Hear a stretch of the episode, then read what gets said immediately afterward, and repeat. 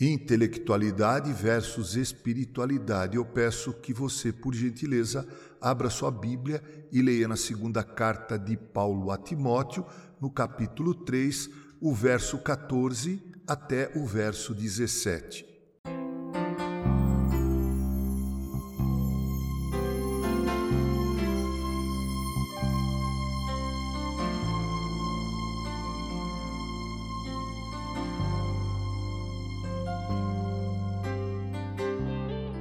Muito bem. As letras alimentam a mente, mas a palavra de Deus alimenta o coração.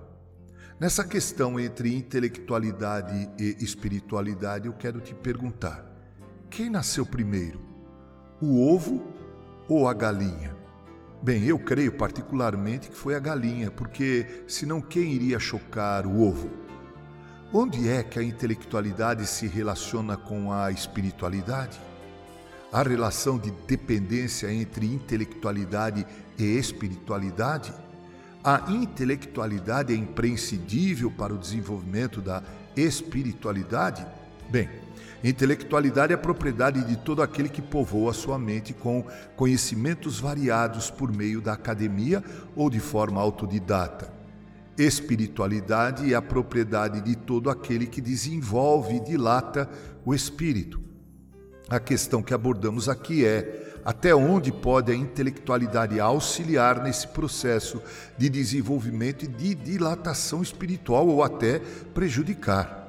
Meu questionamento se justifica, já que vivemos tempos nos quais se valoriza mais os indivíduos pelos títulos que possuem.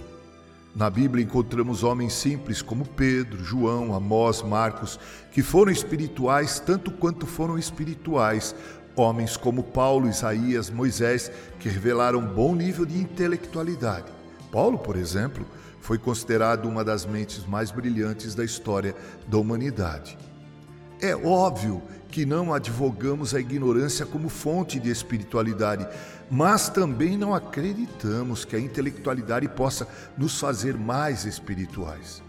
A espiritualidade para o cristão está atrelada à santidade e não à intelectualidade. Quanto mais nos santificamos, mais espirituais nos tornamos, sejamos cultos ou incultos. Nessa minha trajetória de vida, na verdade, tenho encontrado homens que, por sua intelectualidade notória, se deixaram possuir pelo orgulho e até mesmo pelo culto à personalidade que lhe prestaram seus admiradores.